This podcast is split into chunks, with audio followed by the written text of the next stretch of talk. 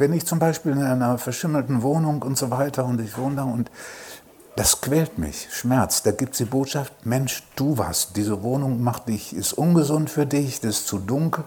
Tu was, setz dich in Bewegung. Ne? Jetzt ist es so, wenn man äh, vor 40 Jahren ins Heim gesteckt wurde und so und war ganz furchtbar in dem Heim, dann gibt es auch den seelischen Schmerz.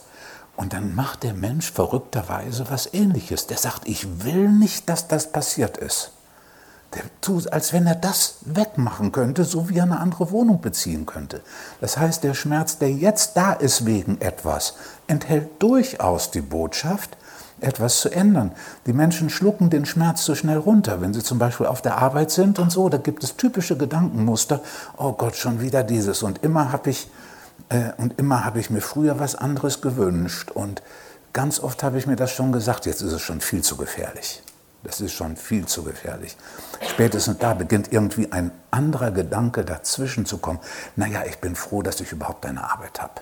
Und damit werden die Gedanken tot gemacht. Ne?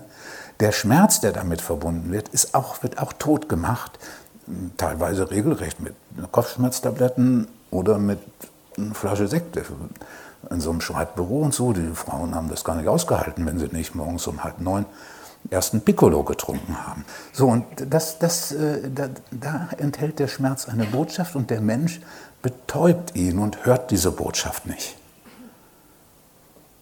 Das ist die Rolle des Schmerzes in der Zeit. Den Schmerz nutzen zum Aufwachen, da fühlt man ihn, sinkt hindurch, tut gar nichts mit dem Schmerz, ist sogar egal, wo er herkommt.